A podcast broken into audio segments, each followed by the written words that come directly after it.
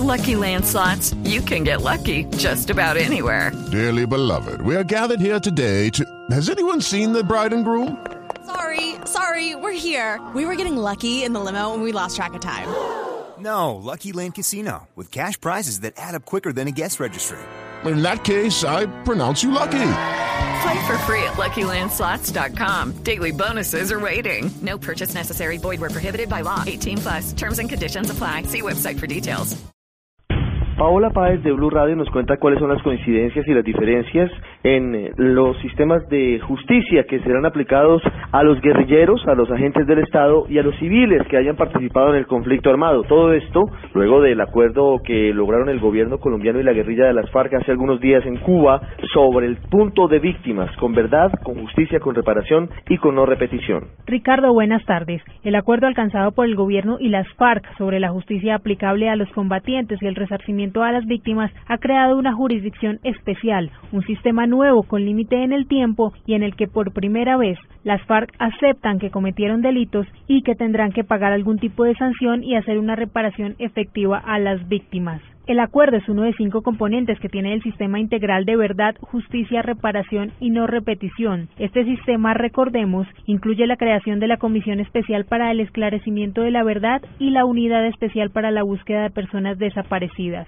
El garante noruego en el proceso entrega detalles sobre el acuerdo. La jurisdicción estará constituida por una serie de salas de justicia entre las que se incluye una sala de amnistía e indulto y un tribunal para la paz para administrar justicia e investigar, esclarecer, perseguir y sancionar. Entre los cambios más notorios está el hecho que las FARC aceptan someterse a la jurisdicción nacional para ser juzgadas en un tribunal colombiano, a lo que antes se habían negado. Aceptaron también que pueden llegar a ser declarados responsables de graves delitos y que como consecuencia se les pueden imponer sanciones que deberán cumplir. Humberto de la Calle, jefe negociador del gobierno, dijo que es histórico este modelo de justicia y explicó que no habrá prisión, pero sí restricción de la libertad. Habrá penas privativas de la libertad de 15 a 20 años en régimen ordinario de cárcel para quienes no reconozcan verdad y responsabilidad. En segundo lugar, penas privativas de la libertad de 5 años en régimen ordinario de cárcel para quienes reconozcan tardíamente verdad y responsabilidad, pero en todo caso antes de la sentencia. La Jurisdicción Especial para la Paz tendrá en cuenta a los agentes del Estado. En especial militares y policías, el Estado desarrollará un régimen especial, simultáneo, equilibrado y equitativo. Y también habrá justicia transicional para los civiles que hayan participado en la guerra. Y en cuanto a terceros no combatientes que hayan contribuido de manera determinante o habitual al apoyo de acciones criminales, el sistema prevé soluciones igualmente equilibradas. El presidente Juan Manuel Santos aclaró que los civiles que hayan violado las leyes en medio de la guerra tendrán seguridad jurídica, debido a que muchos de los no combatientes aparecen en expedientes de la Fiscalía. Los civiles que hayan participado en el conflicto obligados o por amenazas no tienen absolutamente nada que temer. Los que apoyaron grupos armados ilegales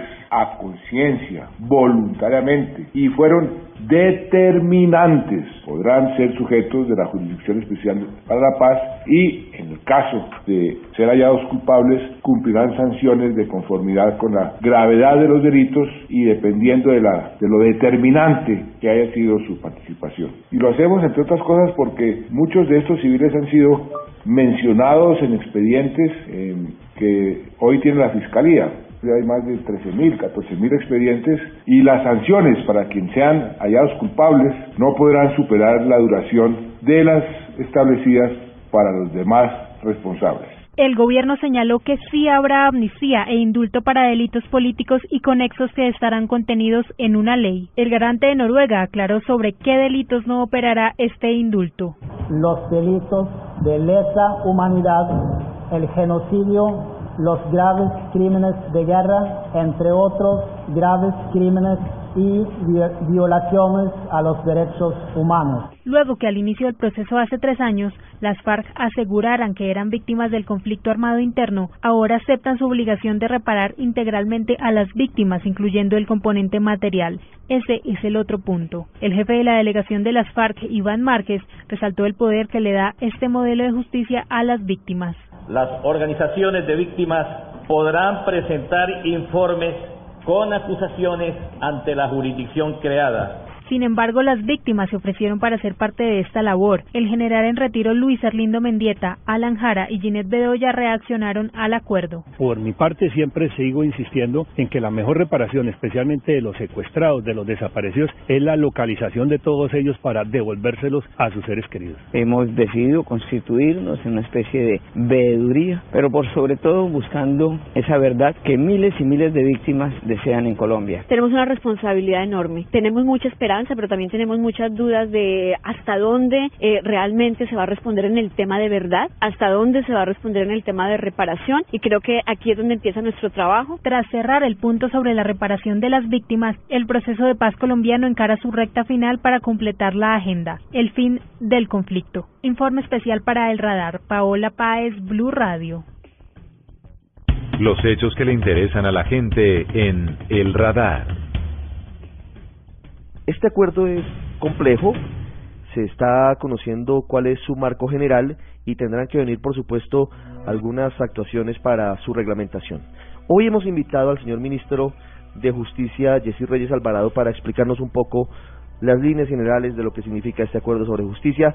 Señor ministro, muy buenas tardes. Gracias por estar con los oyentes del radar de Blue Radio. Muy buenas tardes a usted y a todos los oyentes del radar.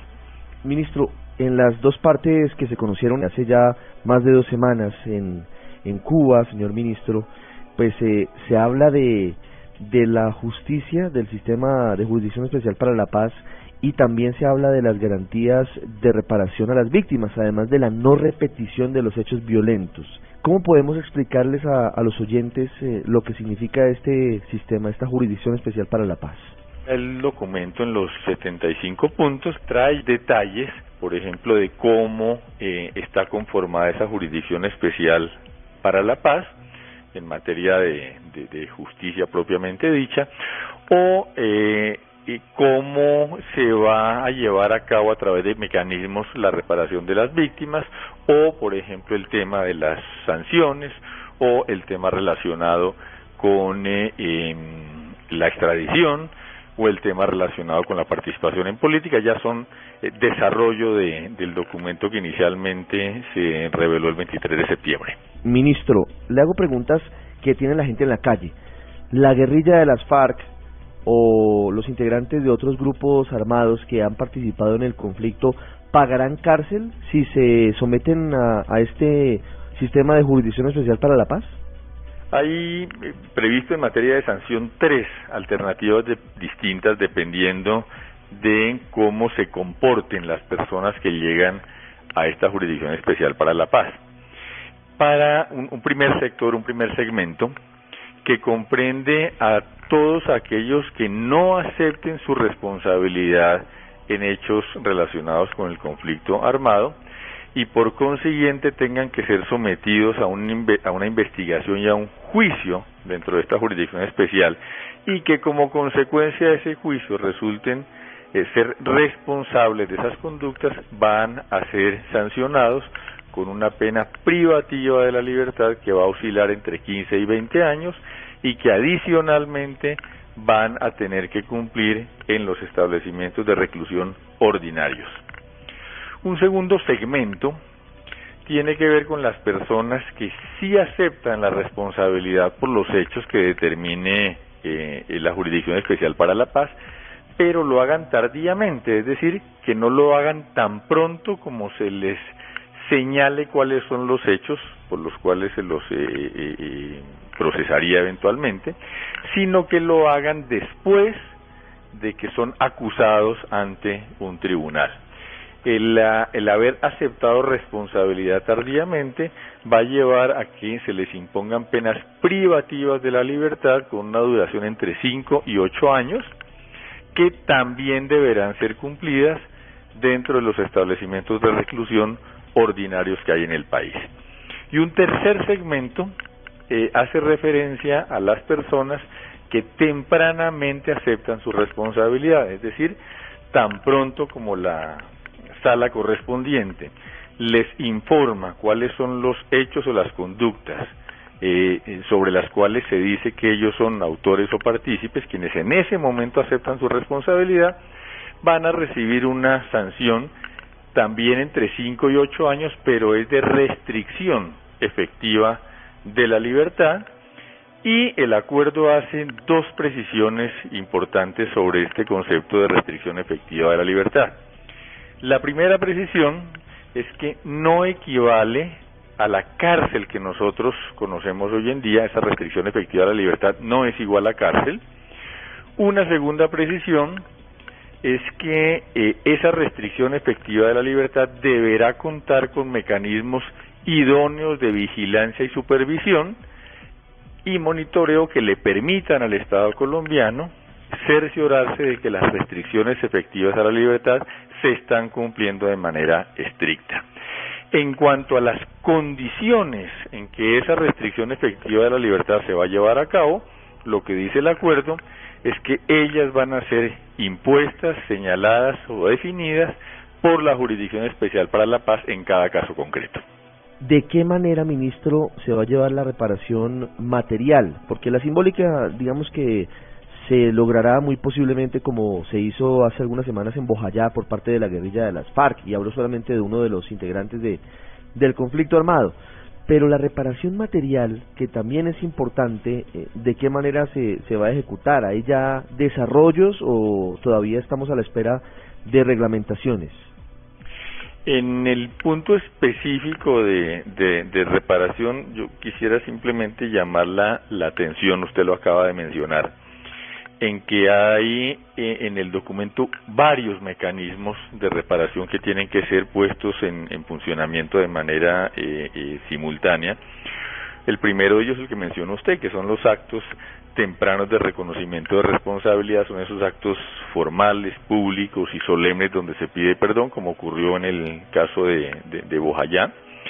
Luego hay otro mecanismo muy puntual de reparación que tiene que ver ya con acciones concretas de contribución a, reparación de víctimas en las cuales las FARC se comprometieron en este documento, a eh, desarrollar labores de reconstrucción de infraestructura, a participar en programas de desminado, a participar en programas de sustitución de cultivos, a participar en programas de reparación de daño ambiental y en búsqueda o ubicación de desaparecidos. Un tercer elemento importante en el tema de reparación, esta vez a cargo del Estado, es la rehabilitación psicosocial. El Estado va a comprometerse con programas de rehabilitación psicosocial de las víctimas, que es un tema muy importante.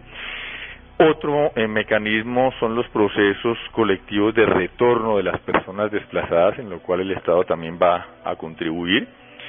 Otro mecanismo son las medidas sobre restitución de tierras, aun cuando el Estado tiene un programa de restitución de tierras, va a fortalecer ese mecanismo de restitución de tierras. Y finalmente el tema que mencionaba usted puntualmente, que es el de la eh, reparación integral específicamente con el componente de reparación material a cargo eh, de los actores incluidas las FARC. Aquí lo que se deja es ese señalamiento que usted mencionaba, las FARC se comprometen a reparar integralmente a las víctimas, incluida la reparación material, pero se señala en el acuerdo que las condiciones en las cuales se va a llevar a cabo esa reparación material van a ser definidas y establecidas en el texto del acuerdo final que se suscriba. En últimas, las FARC están dando un paso para abandonar las armas y hacer el tránsito hacia un partido político legal en el que no haya combinación de todas las formas de lucha. ¿En qué casos, ministro, teniendo en cuenta las tres vías de las que usted nos hablaba en materia penal, al amparo de esta jurisdicción especial, los integrantes de las FARC, y pues digamos, lo ampliamos a cualquier otro grupo armado, pero digamos que de manera puntual, hablando de la guerrilla, ¿en qué casos eh, sus integrantes podrían participar en política? Quedó consagrado en el acuerdo que se firmó es el levantamiento de la prohibición de participar en política teniendo una condena. ¿Por qué? Porque hoy en la Constitución eh, existe esa prohibición. Si hay una condena por delitos como estos, no se puede participar en política. Entonces, ¿qué se acordó en La Habana? Se acordó levantar esa prohibición, lo cual desde luego requiere una reforma constitucional. Pero los detalles específicos de qué es participación en política, eh, en qué casos, bajo qué circunstancias y en qué tiempos, es decir, antes, durante o después de la ejecución de la pena, por ejemplo, es algo que también va a ser objeto de precisión en el acuerdo final que se suscriba eh, al término de las negociaciones. Es decir, en este momento lo único que se acordó es levantar la prohibición y los detalles específicos sobre quiénes van a ser eh, objeto de ese levantamiento de prohibición, es decir, quienes pueden participar en política, en qué momentos y en qué condiciones, quedó diferido para el acuerdo final. Ministro, ¿qué va a pasar con la extradición de integrantes de, grupos eh, al margen de la ley que se sometan eventualmente a esta jurisdicción especial para la paz?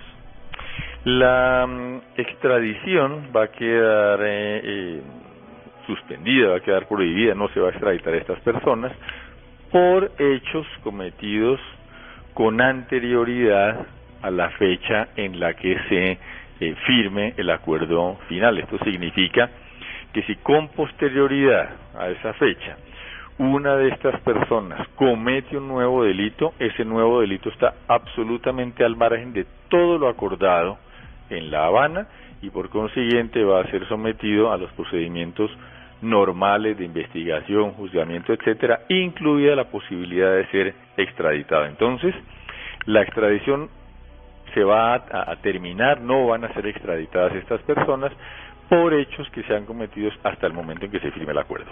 Señor ministro, ¿cuánto tiempo de duración tendrá la Jurisdicción Especial para la Paz? Es decir, ¿será permanente o esto llega a un momento en el que dice el gobierno colombiano hasta aquí no más, hasta aquí llegamos y de aquí en adelante el que cometa delitos se va por la jurisdicción ordinaria. los em, hechos que van a ser, las conductas que van a ser objeto de revisión o de investigación o de juzgamiento por parte de esta jurisdicción especial para la paz son los cometidos eh, eh, durante y en relación con el conflicto armado hasta la fecha en que el acuerdo final se suscriba.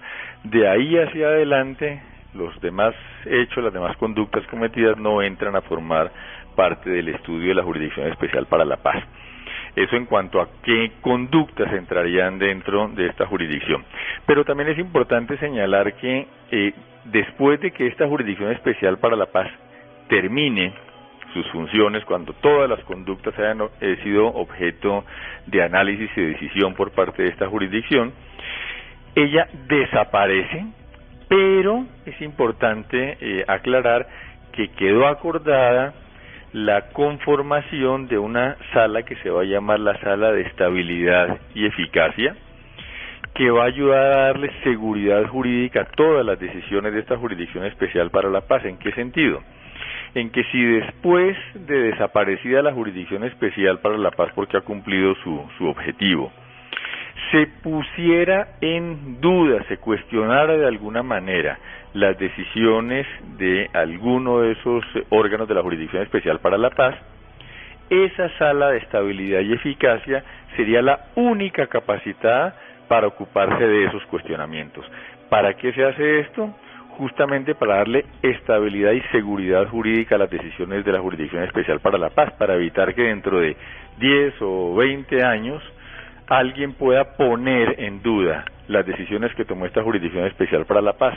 Ninguna autoridad judicial distinta de esa que se crea y de sala de estabilidad y eficacia va a poder decidir o cuestionar la em, eh, juridicidad de las decisiones que se tomen en esta jurisdicción. No me queda claro algo, ministro. Claro, los delitos que van a ser conocidos eventualmente por el tribunal o por la Jurisdicción Especial para la Paz van hasta la firma del acuerdo que eventualmente se lograría el 23 de marzo.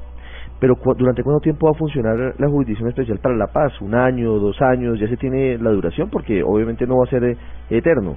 No va a ser eterno, eh, pero no hay un límite fijo. No se ha fijado ese límite. Eh, se calcula que sean tres o cuatro o cinco años, pero no está fijado el límite en este momento.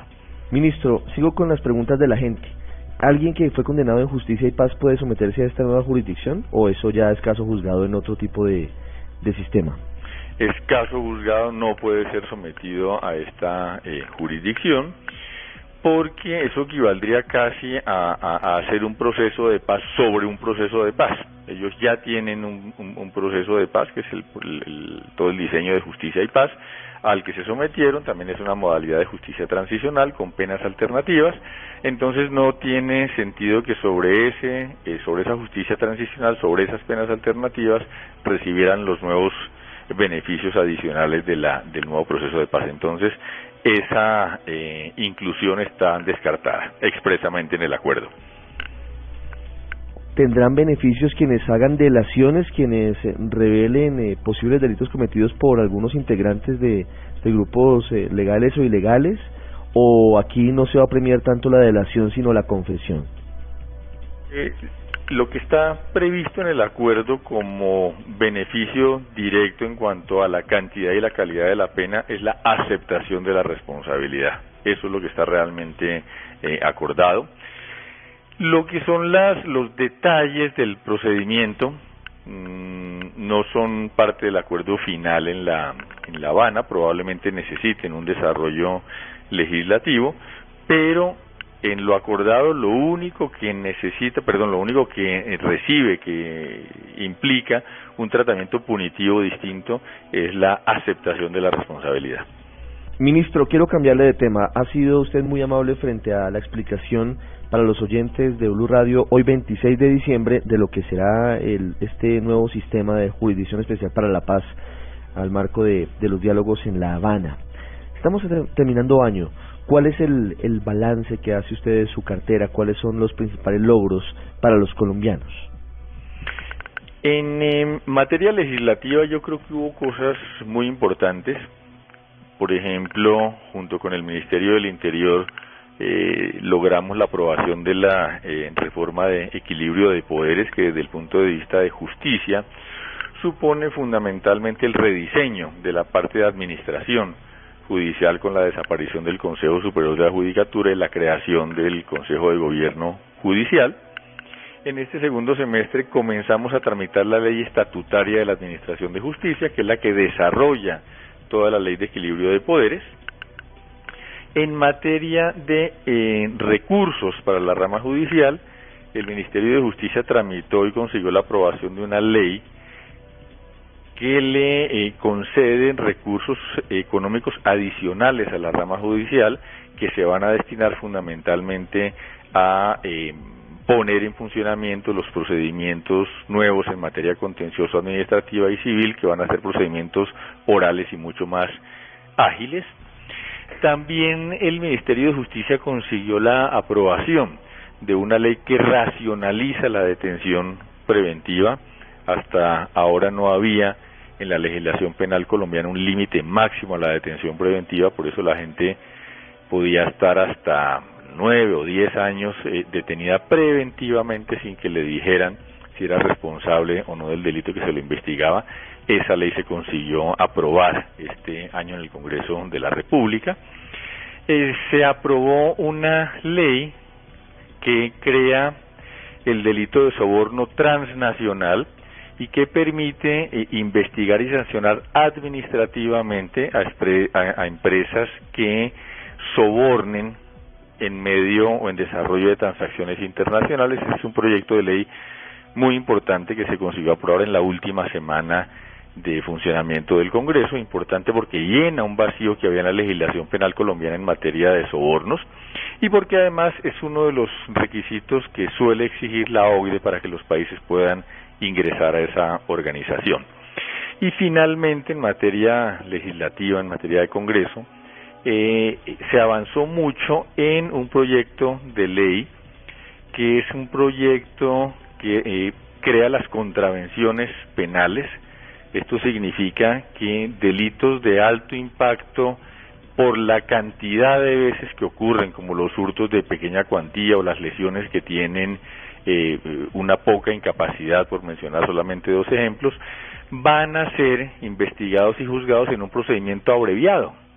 En lugar de cinco audiencias, van a ser solo dos audiencias, en lugar de dos o tres años que duran actualmente esos procesos, se van a tramitar en solamente seis meses y eso va a ayudar muchísimo a la descongestión de los despachos judiciales. También se prevé en ese proyecto de ley que ya superó eh, los debates de Comisión Primera de Senado y Plenaria de Senado, se crea la figura del acusador privado que puede reemplazar al fiscal en esta clase de procesos. En materia legislativa esos fueron los logros más importantes, pero en temas eh, que no tienen que ver con el Congreso también eh, hubo avances importantes, le menciono algunos. Eh, creamos y lanzamos en mayo de este año una página web del Ministerio de Justicia, que se llama Legal App, como si fuera aplicación legalapp.gov.com. Esta página web le permite a los ciudadanos interactuar con eh, eh, el sistema judicial en el sentido de que pueden consultar qué hacer frente a determinada clase de problemas. La página tiene cargados 133 problemas frecuentes, de tal manera que la gente puede preguntar qué hacer en caso de tener problemas con el contrato de arriendo, qué hacer en casos de violencia intrafamiliar, qué hacer en casos de deuda impagada, qué hacer en casos de cobro de alimentos para los menores. Eh, la página admite un lenguaje muy sencillo, no se necesita eh, conocimientos jurídicos, yo puedo escribir simplemente mi, mi marido me, me pega y la página eh, le redirecciona a un catálogo de instrucciones de qué puede hacer en esos casos, qué autoridad lo puede orientar o ayudar, e incluso tenemos un directorio con 20.000 oficinas vinculadas al sistema de justicia, donde se puede remitir a la persona, tenemos la dirección, el eh, número de teléfono, el horario de atención, etcétera. Esta es una página muy importante porque permite acercar la justicia al ciudadano, que es una de las principales preocupaciones del Ministerio. Hoy, ocho meses después del lanzamiento, esa página está recibiendo cuatro mil visitas diarias de personas que están dejando de ir a los despachos judiciales para, para recibir orientación porque la pueden conseguir en esta página web. El acumulado de estos ocho meses de funcionamiento de la página lo que arroja es aproximadamente medio millón de consultas. Esa cifra equivale a las consultas que hacen los ciudadanos en las 104 casas de justicia en el país durante un año. Luego el impacto en la eh, en la ciudadanía es muy grande. Todos estos son algunos de los logros que ha tenido el Ministerio de Justicia este año y como le digo, se pueden ver más si uno entra a la página web del Ministerio de Justicia. Señor ministro Yesid Reyes Alvarado, ministro de Justicia, muchas gracias por estos minutos con el radar de Blue Radio. Le deseamos un feliz 2016, que sea el año de la paz y que sea el año de muchos logros para su cartera, sobre todo para que la justicia llegue a los colombianos de una manera fácil, que es seguramente uno de los principales objetivos y una de sus principales preocupaciones. Muchísimas gracias a usted y para usted y los oyentes del radar también una, eh, un feliz año 2016.